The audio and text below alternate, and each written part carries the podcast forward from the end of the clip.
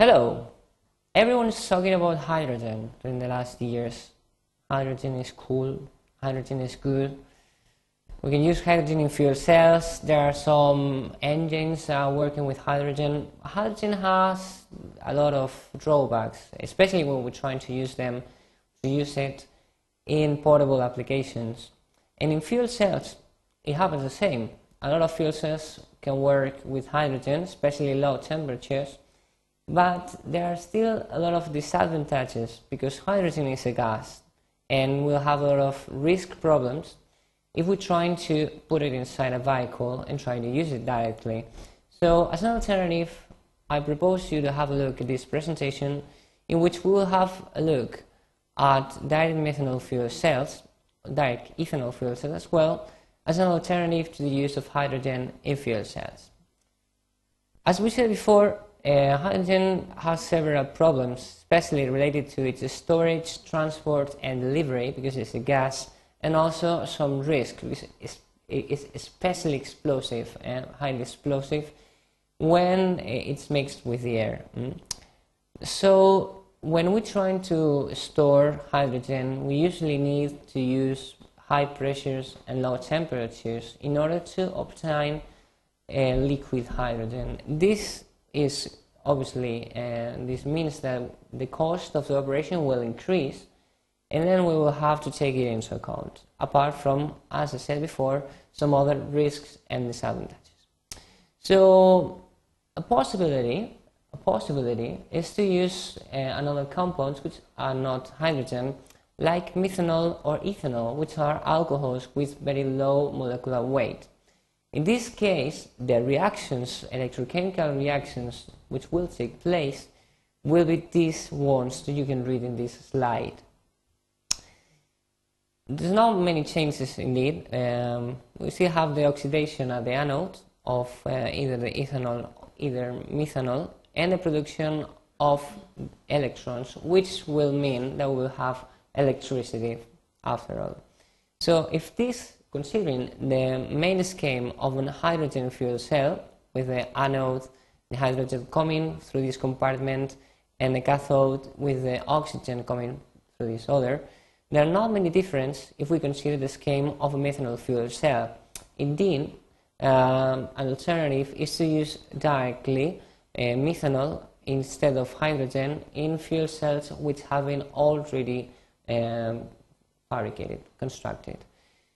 You see here the reactions that we mentioned before, and the configuration is um, very easy, but in this case, uh, the input, the fuel input, will be methanol and water and not hydrogen. Obviously, uh, the important thing of, of these reactions, the important thing of using methanol and ethanol is the fact they are liquid at room temperature. This means that for storage and for risks, will have a lot of advantages because it's easier to store it, obviously, to store it liquid at room temperature than gases. And uh, we will also save money uh, because we won't have to pressurize them or liquefy them. Very interesting. Indeed, some of the infrastructures that are already used for gasoline engines will be also available for these methanol or ethanol fuel cells. Well, Methanol and ethanol can be potentially obtained from uh, well using renewable energies, uh, especially from the biomass. Very important, very interesting, by different or through different processes like combustion, fermentation, or gasification. Uh, and we can use them in fuel cells, but we could also use them in turbines and engines. indeed, some of the cars, well, some of the vehicles, I would say the, the great majority of the vehicles in Brazil do work with ethanol, is obtained from renewable energies, in engine uh, or engines, um, well, cars, not fuel cells. But again, the point is that the infrastructure, in terms of uh, the reservoir, the tanks, the distribution, will be very, very similar to that used in these cases. There are different ways of obtaining methanol. Uh, we can obtain methanol by chemical processes following these, uh, these reactions uh, or by the Lurgi's process as well. Um, these processes will be will have a certain cost as well in terms of money and also probably energy. So maybe it is more interesting to find them or to obtain it by using metabolic processes uh, like these ones you can see in this slide anaerobic fermentation like fermentation or the use of lignocellulosic residual. Mm. This is uh, something we've also talked about in other modules and other presentations in this course. Um, we can either have, we can either use methanol or ethanol in this case directly for their oxidation at the anode, we can reform it to form hydrogen, which is hydrogen here, yeah? and then use hydrogen at the anode. Uh, well, this will depend on which is your strategy or your strategy for your fuel cell and which is the cost of the operation. One of the most important problems of the so-called direct methanol fuel cells, which are the cells that use methanol for its oxidation, is the so-called crossover phenomenon. This crossover phenomenon consists on the flux of methanol through the electrolyte and its reaction with the oxygen at the cathode. As you may remember, because I know you've studied this very hard, um, electrolyte must separate the anode, which is here, and the cathode, which is here, and, which, and must transport the protons from one part to the other to close electrochemical reaction. But it must also separate the different compounds involved in the electrochemical reaction. This is, in this case, methanol and oxygen. In hydrogen fuel cells, we don't have this problem because uh, both hydrogen and oxygen are gases.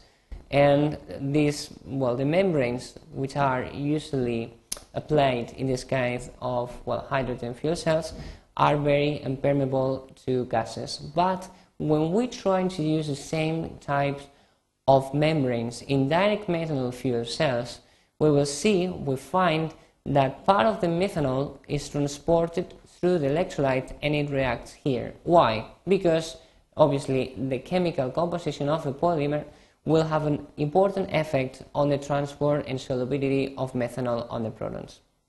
So, which is the solution for this problem? Well, lately research has been focused on obtaining a biphasic structure.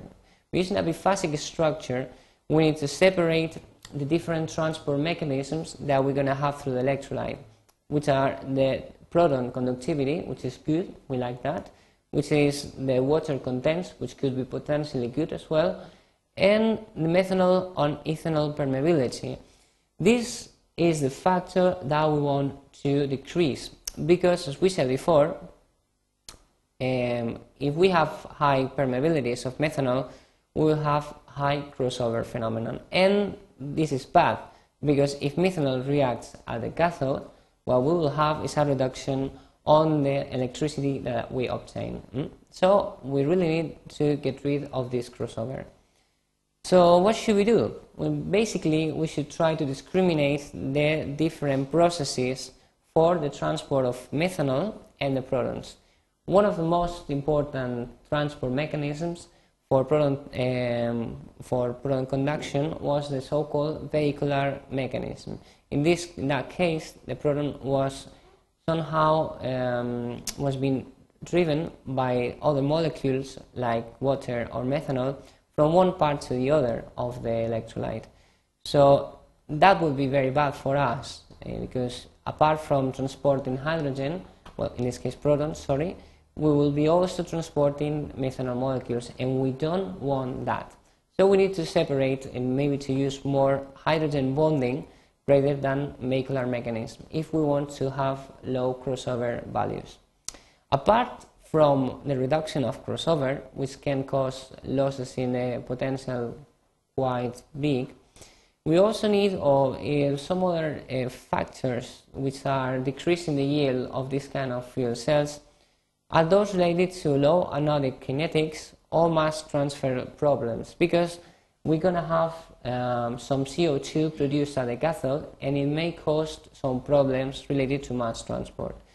So these are some of the improvements that must be carried out, especially those related to catalyst, those related to electrolyte uh, concerning crossover, and also those related to the materials used uh, for the electrodes if we want to avoid these mass transfer effects.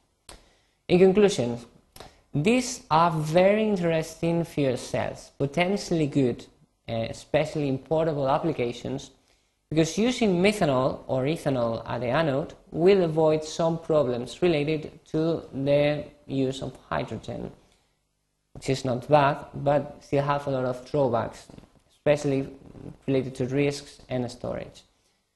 But DMFC and DEFC, direct methanol and ethanol fuel cells, must still be improved if they want to be competitive respect to other fuel cells, which are already in the market. In this case, one of the most important effects is the so-called crossover phenomenon, which is the um, flux of unreacted methanol or ethanol through the electrolyte. This, some other anodic factors, and some mass trans effects are um, the features that must be improved if we want to have direct methanol fuel cells in the market very soon. And I hope the next time that I see you, um, this is a reality. Thank you uh, for your attention.